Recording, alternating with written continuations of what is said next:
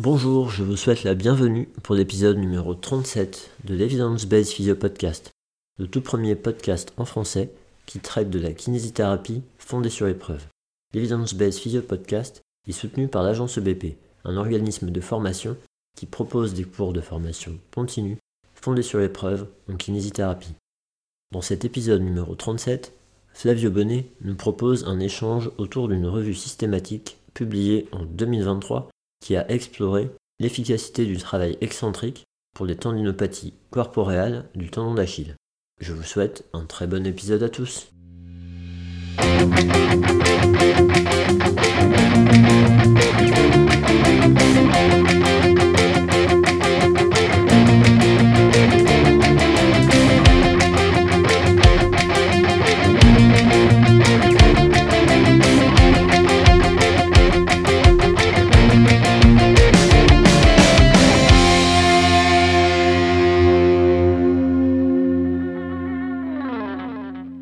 Bonjour, bienvenue, bonjour à tous, bienvenue pour ce nouvel épisode de Dividends Based Video Podcast, le deuxième euh, de la série qui démarre en 2023 en binôme avec, euh, avec Flavio Bonnet. Salut Flavio.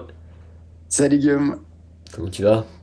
Ça va super et toi? Ouais, bah ça va, écoute, ça va, ça va. Euh, alors bah, aujourd'hui du coup on, change de rôle, je reprends la main sur l'animation on va dire, et puis, et puis c'est toi qui nous as proposé un, un article. Alors est-ce que tu peux nous dire quel article tu avais, retrouvé? Yes, alors j'ai pris euh, un article qui est paru là euh, en janvier, puisqu'il date de 2023, d'un auteur qui s'appelle Prudencio, qui est brésilien, et c'est un article qui parle des tendinopathies et qui le titre, c'était ça, c'est ça qui m'a intrigué en fait dans, euh, dans l'article, c'est euh, Eccentric exercise is more effective than other exercises in the treatment of mid-portion Achilles tendinopathie. Donc je traduis, l'excentrique, les exercices excentriques sont plus efficaces que d'autres exercices dans le traitement de la tendinopathie d'Achille corporeal et c'est une revue systématique avec méta-analyse et euh, c'est un article publié dans BMC, euh, Sport Science. BMC, c'est un, journal qui a un impact factor de 2. Euh, je ne sais pas si tout le monde se rend compte. C'est pas un très très gros journal, mais pour la kiné, c'est moyen plus. et c'est un journal que, j'aime bien puisqu'il publie souvent des trucs assez pratiques pour, pour nous. Donc BMC Sport Science, Medicine and Rehabilitation. Euh, donc, euh, ce qui m'a attiré aussi dans cet article-là, c'est que le deuxième auteur, c'est Nicolas Maffuli, c'est un chercheur qui est d'origine euh, italienne, mais qui travaille au UK. Et, donc voilà, je me suis dit que ça valait le coup d'approfondir un petit peu cet article et, surtout en fait qu'ils disent que l'excentrique c'est la, le meilleur exercice comparé aux autres formes d'exercice vu que j'étais, euh, je suis assez au fait du traitement des tendinopathies, j'étais assez curieux de ça. Donc, euh, donc voilà. Bah, effectivement, c'est ce que le titre laisse penser. Et puis après, bon, mm. bah, du coup, quand on va un peu plus loin, c'est toujours pareil, un, article, hein, quand on va un petit peu plus loin, il y a plus que le titre, voire de, résumé. Et, euh, et ouais, donc là, vraiment, les tendinopathies d'Achille corporelles, un truc assez spécifique. Et bah, au final, là, de cette lecture-là, qu'est-ce que tu as envie d'en retenir? Alors, euh, bah, ce que, j'aime bien déjà, c'est que c'est un article qui est, assez bien construit pour le coup. Euh, c'est une, revue systématique, donc avec méta-analyse. Euh, bah, comme d'habitude, il y a une petite introduction hein, qui, va introduire le, propos. Et puis après, ils décrivent de façon assez approfondie la, méthode de revue systématique avec la, recherche par mots-clés qui n'est pas toujours, toujours faite. Ensuite, il y a une analyse de la qualité des articles. Euh, qui, est, qui est vraiment bien, bien faite aussi, euh, je trouve. Euh, et une autre chose que j'ai trouvé assez intéressante, c'est le, flowchart. Donc, vous savez, le flowchart, c'est cet organigramme qui vous décrit le nombre d'articles qu'ils ont passé en revue et le nombre d'articles qu'ils ont inclus.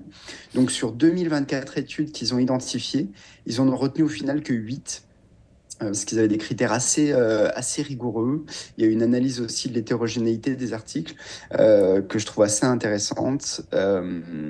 et donc, au final, ils ont retenu que 8 articles. avec donc des articles qui ont été faits en Suède, en Allemagne, en Grèce, au Danemark et en Écosse. et ça inclut au total 400, 400 tendons d'Achille chez 371 patients. Donc il y, en a qui avaient des, doubles tendinopathies d'Achille. l'âge, des gens inclus allait de 19 à 77 ans et l'âge moyen était de 46 ans. avec une proportion d'hommes de 54%. Et, et voilà, donc c'était, euh, voilà, c'est quand même. Euh, en fait, vous savez, une revue systématique, hein, on va essayer d'identifier tous les meilleurs articles sur une thématique.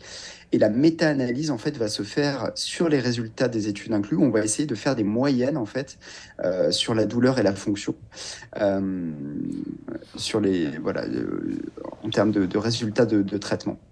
Donc j'aime bien aussi parce que l'article il détaille très bien euh, ce sur quoi ils ont, comparé les résultats. Donc euh, le score VISA, euh, VISA A pour le tendon d'Achille, qui est vraiment le, score de référence pour le, le, tendon d'Achille, et sur la douleur. Il y a eu aussi une étude sur l'analyse du risque de biais, sur les résultats manquants, etc. Donc c'est pas mal détaillé.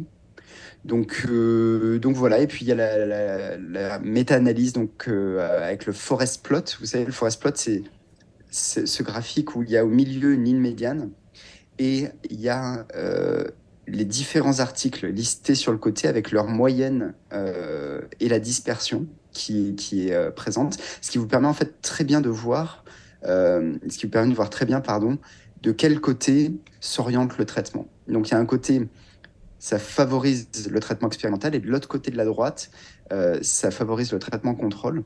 Et là, dans leur méta-analyse avec les études incluses, on voit que ça tire fort du côté euh, excentrique, même s'il y a des études qui sont plutôt neutres ou équivalentes par rapport à d'autres formes d'exercice. Donc euh, voilà, pour cette intro un petit peu longue. donc, pour, pour, leur méta-analyse, ils, ont pu faire ce travail-là que pour la douleur, en fait, comme critère, hein, même si par rapport à, l'homogénéité des études, etc., ils n'ont pas pu euh, faire pour d'autres critères. Et effectivement, on voit qu'il y a certaines études qui favorisent euh, soit le, groupe euh, excentrique, soit le groupe comparatif. Et, et, au final, ça tend plutôt vers le groupe excentrique, mais, mais c'est pas, pas fou d'un point de vue niveau cliniquement significatif par rapport à la douleur. Je crois que c'est un point 2, un truc comme ça. Et puis statistiquement, c'est pas, pas extraordinaire non plus, quoi. Ouais, non, c'est sûr. C'est sûr, et c'est pour ça qu'en fait j'étais assez surpris de la, du titre en fait. Quand euh, je regarde l'article, au final, euh, tu aperçois qu'il n'y a pas une grosse, grosse différence. En fait, ce qui se passe, c'est quand tu regardes les études, donc c'est études de Silbernagel et de Bayer, qui en fait tirent du côté où euh, l'excentrique est équivalent à une autre forme d'exercice, notamment le HSR, Heavy Slow Resistance.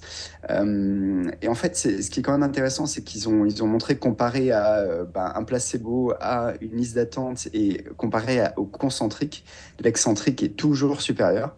Par contre, euh, comparé au HSR, ben, il y a peu de différence. En fait, il n'y a pas de différence dans l'étude de Bayer, hein, puisque à trois mois et à un an, les résultats sont les mêmes.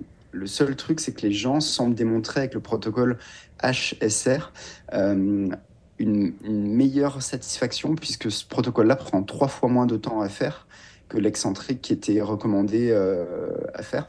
Et c'est beaucoup moins monotone aussi. Le, gros inconvénient du protocole HSR, c'est que ça doit se faire sur des machines puisque c'est des exercices en bipodaux avec une charge externe qui est, assez importante. Euh, donc, voilà. Tu, peux décrire un peu plus ce protocole donc, heavy, Slow Resistance Déjà, qu'est-ce que ça veut dire en, français Ouais, c'est ça. Heavy Slow Resistance, le protocole HSR. Donc, euh, ça a été testé dans l'étude de Bayer de 2015 et dans l'étude de Kongsgaard sur le tendon patellaire, ce voici en 2009. Et en fait, c'est un protocole sur trois mois qui utilise trois exercices euh, qui est fait sur des machines. Donc ça peut être par exemple de la presse à mollet, de la presse à solaire et de la barre guidée pour le tendon d'Achille. Euh, et pour le tendon patellaire, ça peut être du squat libre, du hack squat, c'est un squat incliné vers l'arrière, et, euh, et de la presse. Et en fait, ce protocole, donc sur trois mois, est composé de trois séances par semaine, avec sur les premières semaines, en fait, des séries de 15 répétitions, donc 15 RM. 15 RM, ça veut dire quoi? Ça veut dire que la 16e doit être difficile à faire. Euh, on a vu ça dans la formation de, Brad Schoenfeld, hein, avec euh, cette fameuse notion du rire, euh, rep in reserve. Combien de répétitions il te, reste possible à faire sur une série? Donc, par exemple, si, si on veut un rire à zéro, bah, ça veut dire que ta 15e, tu dois la compléter, mais la 16e, tu peux pas la faire. Tu n'as plus de rep in reserve. Donc ça, c'est assez important de comprendre cette notion-là quand on prescrit des exercices, puisque si on donne 15 répétitions, mais que la personne peut en faire 100, bah forcément, l'impact euh, sur les, structures ne va pas du tout être la même. Et, euh, et l'effet le, l'effet sur le tendon ne sera pas du tout euh, le même. Donc, assez important de comprendre cette notion-là. Donc, dans le protocole HSR, donc trois exercices avec trois ou quatre séries de 15 RM euh, la, première, euh, la première semaine. Ensuite, on va baisser le nombre de répétitions sur les semaines 2 et 3 pour passer à 12 RM euh, sur trois séries aussi. trois exercices, trois fois par semaine. et la 13e doit être donc difficile à faire, donc on prend plus de poids. Sur la semaine 4 et 5, on va passer à 10 RM, donc on va augmenter le poids aussi. Semaine 6 à 8, on va passer sur des séries de 8 répétitions.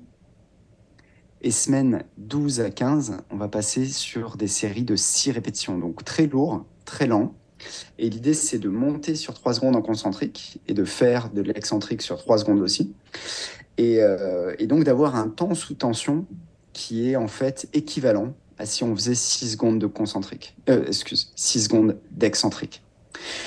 Donc, euh, en fait, c'est ça qui est important dans, les protocoles euh, tendons. Hein. on s'aperçoit que l'excentrique semble supérieur à du concentrique seul, mais est équivalent à du concentrique excentrique.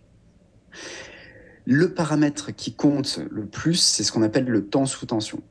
En fait, à partir du moment où les gens ont un temps sous tension qui est suffisamment important, euh, on va commencer à avoir des effets sur nos tendons. Et l'une des meilleures façons de monitorer ça avec les patients, c'est quoi? C'est de leur mettre un métronome sur 60 secondes. C'est la seule façon de s'assurer que le temps sous tension est adéquat, euh, puisque la plupart du temps, on le sait tous, hein, nos patients ils font les exercices beaucoup trop rapidement, ils se laissent tomber complètement dans la phase euh, excentrique et il n'y a pas de temps sous tension. Donc en fait, on n'informe pas le tissu qu'on veut de l'adaptation, qu'on veut provoquer des changements cellulaire. Donc, euh, euh, voilà, moi je pense que cette notion de tension est importante. Et puis, si on veut majorer ça, il faut upgrader la charge aussi graduellement. Ouais, c'est ça. En fait, c'est deux, ces deux critères qui ressortent dans ce que tu dis c'est vraiment temps sous tension et intensité de l'exercice. Et donc, euh, bah, assez facilement, on peut jouer sur, sur la charge. tu vois, ce que tu dis, c'est intéressant pour faire un lien avec, euh, avec ma pratique, par exemple, j'ai eu une, une, patiente il y a quelques temps, alors c'était pas une tendinopathie, c'était un syndrome patellaire, mais peu importe, elle faisait des fentes. Et en fait, à un moment donné, on était arrivé à un, niveau euh, d'intensité qui était fort, et elle, plafonnait. Elle me disait, mais j'arrive pas à progresser, je sens plus de différence, etc. Et on a repris cette histoire de métronome, où en fait, elle avait pris ça un peu comme un gadget à la séance d'avant. Et je lui dis, vous avez essayé, et, et, du coup, je lui en ai reparlé, je lui dis, vous savez, il y a certains patients, ça fait vraiment une différence est-ce que vous seriez OK pour essayer? Et quand j'ai revu la séance d'après, quelques semaines après, elle m'a dit bah, Je me suis rendu compte qu'en mettant le métronome, euh, j'ai accéléré mes mouvements à la fin, et du coup, mes, séries, je n'arrivais plus à les finir. Mes séries, hmm. j'arrivais à finir, si je respectais le temps, je, ne les finissais plus. Et en réutilisant le métronome, du coup, bah, elle s'est entraînée. Et quand j'ai vu la fois d'après, bah, là, elle a eu des progrès à nouveau. Donc vraiment, cette histoire-là, parfois, ça peut paraître gadget, euh, mais à la fois, on s'assure d'avoir ce temps sous tension. Et puis il y a même des données, euh, même au-delà de ça, sur le recrutement musculaire, il y avait Rio qui avait montré ça sur la tendinopathie patellaire, où ça apporte même un, peu plus au niveau euh, neuromusculaire. moi, moi j'ai une question à te poser quand même par rapport à ces protocoles-là. Tu vois, c'est rigolo parce que les papiers, je les ai lus il y a longtemps, mais je n'avais pas imprimé ça. tout ça, ça se fait en bipodal. T'en penses quoi en fait de cette histoire de bipodal là? Sur le HSR Ouais. En fait, euh, moi je pense que pour soulever lourd, tu es, obligé quelque part, même si après tu répartis le poids sur les, deux, euh, les, deux jambes. Euh, le truc, c'est que c'est difficile de faire des exercices très lourds sur une jambe. En fait, tu es très vite en échec. donc à partir du moment où tu veux charger lourd, c'est-à-dire faire 6 reps ou, ou plus, sur une jambe, c'est très délicat, très fatigant. Euh, donc, tu aurais du mal à vraiment compléter tes séries. Euh, et il y a aussi une sorte de cross-adaptation. Quand tu entraînes l'autre jambe, il semblerait que tu aies aussi des adaptations neurophysiologiques sur, euh, sur la jambe affectée. Donc, en fait, moi, parfois, je le fais en bilatéral les deux. Et parfois, quand ben, on n'a pas accès à du matériel, je vais le faire des deux côtés, traiter la jambe affectée et l'autre aussi. Ça fait jamais de mal d'ailleurs. Et puis on peut avoir des adaptations croisées comme ça, donc c'est assez intéressant, je trouve. avec l'éducation croisée, effectivement. pour, certains patients, le fait de faire un membre et l'autre, en fonction de la pathologie, en fonction du tendon, etc. Ça peut être quelque chose qui est applicable du coup. Euh, je, te pose aussi cette question-là parce que je, me, suis acheté des capteurs de puissance pour mes en vélo. Et ça fait longtemps que j'avais cette idée-là, ça me préoccupait parce que j'ai souvent vu des patients avec une faiblesse unilatérale et pas forcément du côté douloureux, parfois du côté opposé. Et vraiment, il n'y a pas de règle en fait. Et j'ai vu plein de trucs en m'amusant à tester ça. Et depuis, hmm. j'ai mes, mes, capteurs de puissance, j'ai pas de pathologie, j'ai pas de problème, etc. Sauf que j'ai un vrai écart entre les deux jambes. Et cet écart-là, dans toutes mes séances, je retrouve. Et, et, et, ah, et, et, je me dis, ça doit être un facteur tu limitant. Roules droit, tu roules droit quand même ou... Ouais, ouais, j'arrive à, à, tourner, à foncer tout droit. Non, non, mais c'est. en natation, ce serait peut-être plus embêtant. Ouais. Mais, mais euh, en fait, en fait c'est vraiment surprenant parce que c'est un vrai facteur limitant, je pense. Alors, effectivement, quand je fatigue, je sais que j'ai un côté où je, je, vais. Ça va me tirer dans la fesse, dans le dos, etc. Et c'est du côté où je pousse moins fort, en fait. Et, euh, et ça, je le savais avant, mais tu vois, là, je l'ai vraiment vu. Et je suis assez curieux, j'ai bien envie de voir où est-ce que je suis faible, renforcer et voir si ça se traduit après sur, euh, sur le pédalage. Enfin, ouais, je, petite anecdote. c'est incroyable. Ouais, super intéressant. Ok, bah alors du coup, si on, si on revient à, à, cette histoire de travail excentrique et, et du coup des, des tendinopathies peut-être euh, corporelles du, du, tendon d'Achille, euh, qu'est-ce que tu auras envie d'amener comme notion importante aux auditeurs ben, C'est ça le truc, c'est que pour l'instant, quand on regarde la science en 2023, euh, l'excentrique semble être euh, quand même toujours la référence. En fait, il y a très peu d'études encore sur le HSR. Quand on regarde, euh, il n'y a pas d'études d'ailleurs qui ont, à part un peu dans le protocole de Silbernagel, mais c'est toujours très complexe, je trouve. Son, enfin, c'est un protocole qui, qui, est compliqué, qui, qui j'ai un peu de mal, j'avoue. Euh, mais on n'a pas de protocole qui a vraiment fait l'aspect euh, isométrique, concentrique, excentrique et pliométrique. Un petit peu ce que recommande euh, Jill Cook fait et Bonnie Rio, toute, toute l'équipe. on n'a pas encore d'études qui a vraiment comparé tout ce protocole-là de façon exhaustive à, en tout cas pas à ma connaissance, à de l'excentrique pur et simple. Dans le, dans le concept c'est hyper pertinent, c'est hyper spécifique, euh, etc. Mais c'est vrai qu'on manque encore d'études et c'est ce qui fait dire à cet article-là que la référence, c'est encore l'excentrique. Moi, je pense pas. Cliniquement, je pense pas. Je pense que euh, il y a plein d'autres modes de contraction à, à, faire euh, en dynamique, en pliométrique, etc.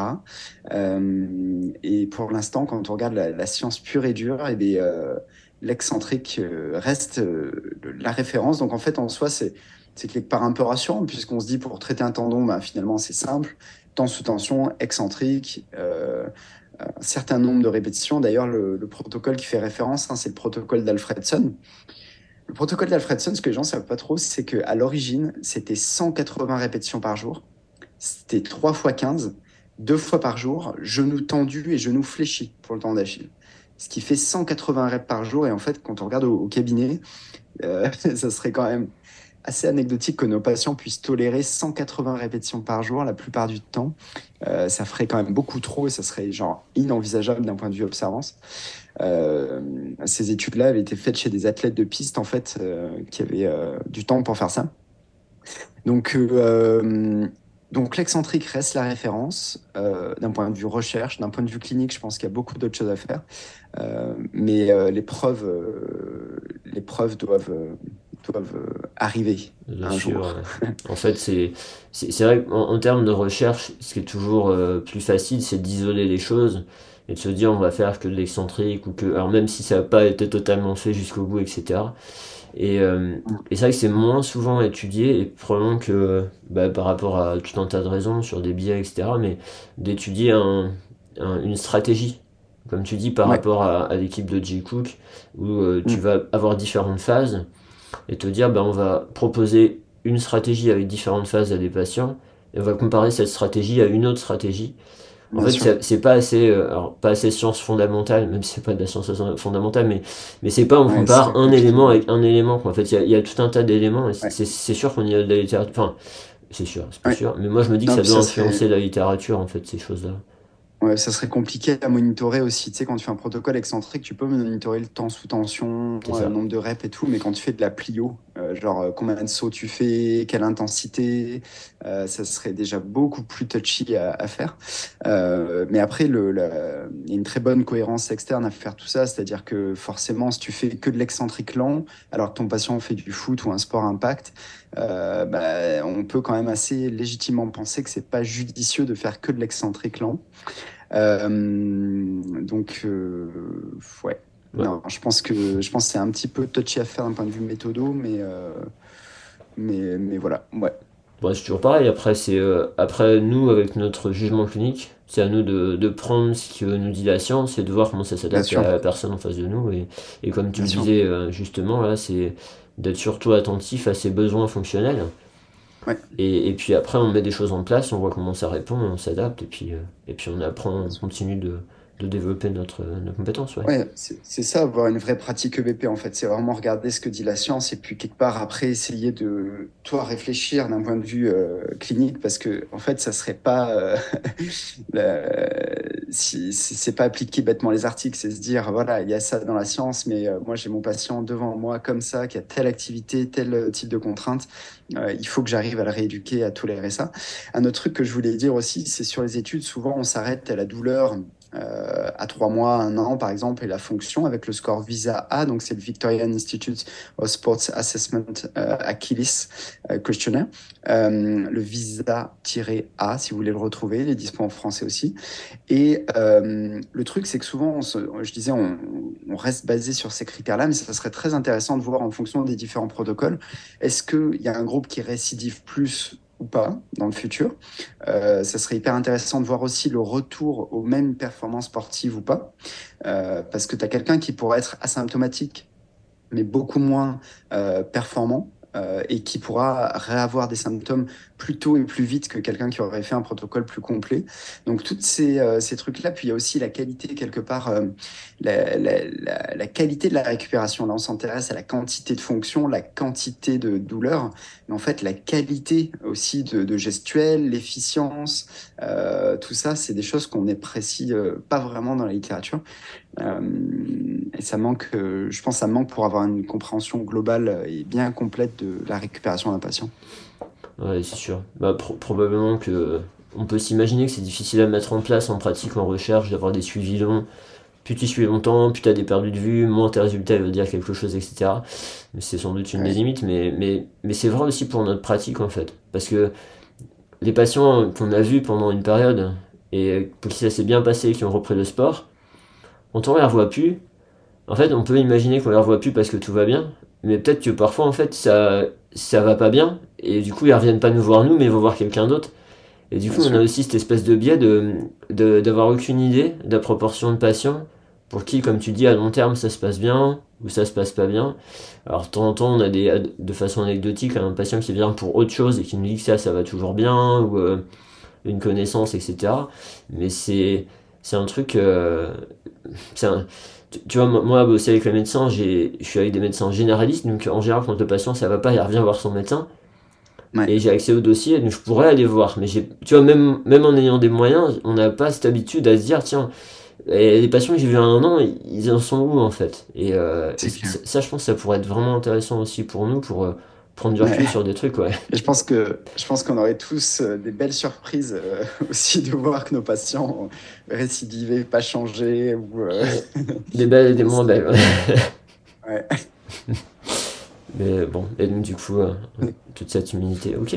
Euh, est-ce qu'il y a autre chose que tu veux ajouter là sur euh, bah, ce principe de renforcement, sur la tendinopathie d'Achille corporelle ou, ou, autre chose? Ouais, en fait, moi je trouve que c'est hyper important avant de partir dans un protocole comme ça, parce que là, on peut, on peut s'engager là pour euh, jusqu'à trois mois ou plus parfois dans les tendiopathies très chroniques. Donc, euh, s'engager dans ce programme-là. Euh, avant de partir là-dessus, il faut bien, bien être sûr du diagnostic, du diagnostic en fait, et faire un bon diagnostic différentiel parce que des, quelque chose qui peut ressembler à une tendinopathie d'Achille, il y en a un paquet. Il faut bien s'assurer qu'il n'y a pas une ténosynovite, qu'il n'y a pas une bursite, qu'il n'y a pas un, plan agrèle, qu'il n'y a pas un carrefour postérieur, euh, c'est pas une anthésopathie euh, et bien une tendinopathie corporéale. Euh, tous ces diagnostics différentiels-là sont hyper importants à, bien savoir faire et maîtriser pour être sûr de, euh, premièrement, pas flamber le patient, parce que si vous donnez un protocole d'exercice comme ça chez euh, quelqu'un qui a une bursite, ça va plutôt être pire. et puis sur les autres, vous aurez au mieux pas d'effet. donc, donc voilà, la notion de diagnostic différentiel, d'abord avec l'interrogatoire, euh, puis avec l'examen clinique, euh, c'est vraiment, euh, vraiment essentiel, je pense. c'est sûr qu'on t'engage un, patient dans un protocole aussi long, aussi bah, demandeur, hein, même d'efforts, parce que oui, ils vont, ils vont pousser le lourd, etc. Et que à un moment donné, ça avance pas, et que tu te rends compte au bout de deux mois que bah, tu n'étais pas sur la bonne piste. Il euh, faut avoir une très bonne alliance thérapeutique pour pas perdre le patient, pour pas qu'il se décourage, pour pas. Ouais, ça c'est sûr, hein, puis, important. Puis un autre truc qui est, hyper important aussi à comprendre, euh, c'est que chez quelqu'un qui a une tendinopathie corporéale, quand on commence à prescrire ce genre de programme-là, la personne progresse assez rapidement. En fait, euh, quasiment de séance en séance, vous avez une amélioration ça peut être une, amélioration relative aussi, c'est-à-dire la personne a toujours aussi mal, mais elle peut faire beaucoup plus de montée sur la pointe du pied. Euh, ça, c'est une forme de progression. Hein. Il faut, d'ailleurs, il faut le valoriser auprès du patient, en lui disant oui, vous avez la même douleur, je comprends bien, mais vous voyez, on en fait dix fois plus qu'avant, donc il y a quelque part une forme de progression. Et bientôt, ça va, ça va diminuer. Il faut insister. Euh, dans les pathologies corporelles, on a une progression et c'est assez plaisant de les traiter. Lorsque vous n'avez pas de progression, il faut vraiment remettre en question le diagnostic, peut-être reprendre l'interrogatoire, revoir les tests cliniques, euh, pour, euh, parce qu'il y a très probablement un diagnostic différentiel qui s'est glissé là-dessous. Ou sinon, c'est qu'il faut être un peu plus patient et que la personne a des symptômes depuis bien longtemps, probablement aussi des euh, douleurs un peu chroniques qui s'installent, persistantes, donc avec différents, différents facteurs qui viennent l'affecter. Donc voilà, vraiment cette histoire, bah, tu vois, ça m'est venu en tête en même temps que toi, cette histoire de, de diagnostic, il est important à poser au départ, mais il doit se confirmer sur les séances qui suivent. Là, ce que tu as dit pour cette pathologie-là, c'est super important. Et euh, mm. tu vois, régulièrement, moi, je, vais dire à mes patients, vous savez, à, un moment donné, quand je propose un truc à mes patients, euh, à un moment donné, moi, je vois que le changement, il me dit que c'est bon, on est parti dans la bonne direction. Mais le problème, c'est que le patient, lui, pour qu'il constate les changements significatifs dans sa vie, ben, ça va être décalé mm. peut-être de 3 ou 4 semaines ou d'un mois. Et en fait, moi, tout mon travail, c'est d'arriver à garder le patient, à faire ses exercices pour qu'il s'en aperçoive. Et ce que je leur dis, c'est ce que tu as dit là. C'est moi, la première chose, si jamais vous avez autant de douleur, mais vous arrivez à faire de plus en plus d'exercices, je sais que ça va le faire. Et, juste, il faut que j'arrive à vous garder là-dedans jusqu'à ce que. Voilà. Et ça, ça, tu vois, moi, j'hésite pas à le partager avec les patients. Comme ça, eh ben, ils s'y attendent. Alors, ça veut pas dire que parfois, faut pas, on n'a pas besoin de leur rappeler.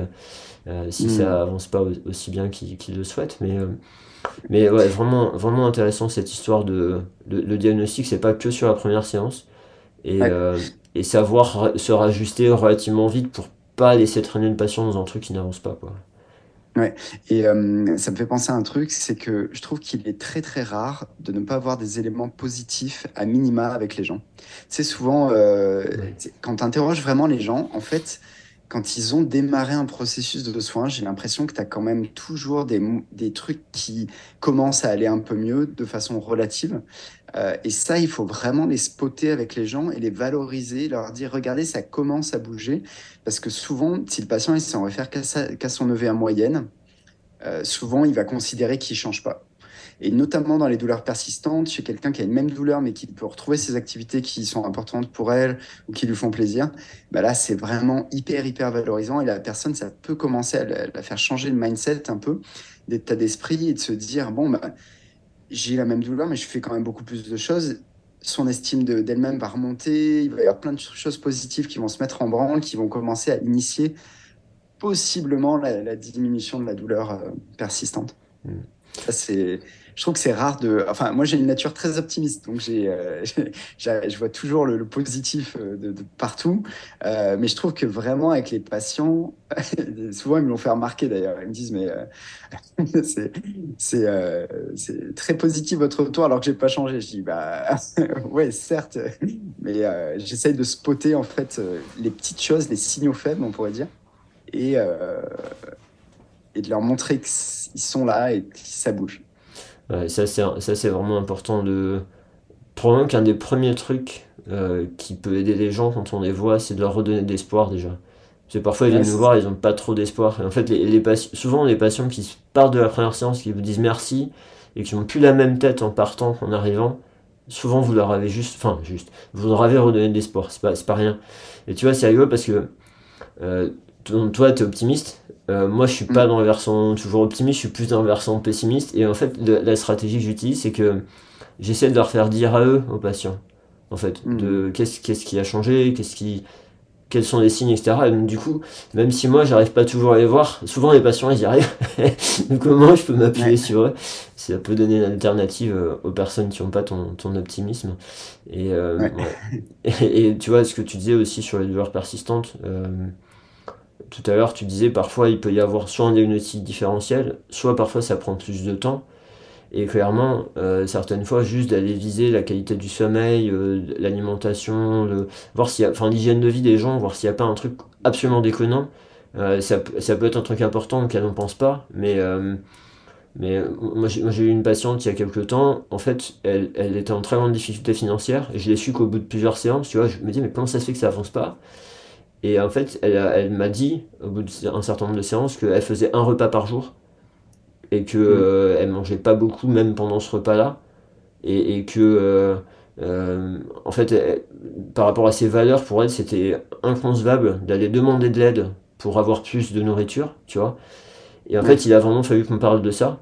Et c'est que quand on a parlé de ça que ça a changé, qu'elle a, elle a mm. compris l'importance de ça, etc. Enfin, elle, elle, le savait sans doute, mais, mais du coup, de se dire parfois on est en échec, sur des facteurs autres. Et là, quelque part, si la personne ne prend pas euh, le carburant nécessaire pour construire des trucs dans son corps, bah, vous pouvez utiliser le meilleur traitement du monde, vous irez nulle part. Quoi. Hmm. Ouais, clairement. Ouais. Hmm. C'est délicat, hein, ce genre de situation sociale très, très précaire. On sait que ça contribue à l'expérience douloureuse des gens. Hein. De toute façon, euh, statut social, statut économique, euh, forcément, c'est hyper important à, à spotter. Mm. Ouais. Et aider, les patients parfois à faire des liens, ça peut être le petit truc qui va les, leur faire passer le cap de ok, ben, je le prends en charge pour le sommeil, pour, enfin, pour tout un tas de trucs. Ouais. Ok, intéressant. Bon, bah écoute, euh, est-ce que tu souhaites ajouter quelque chose?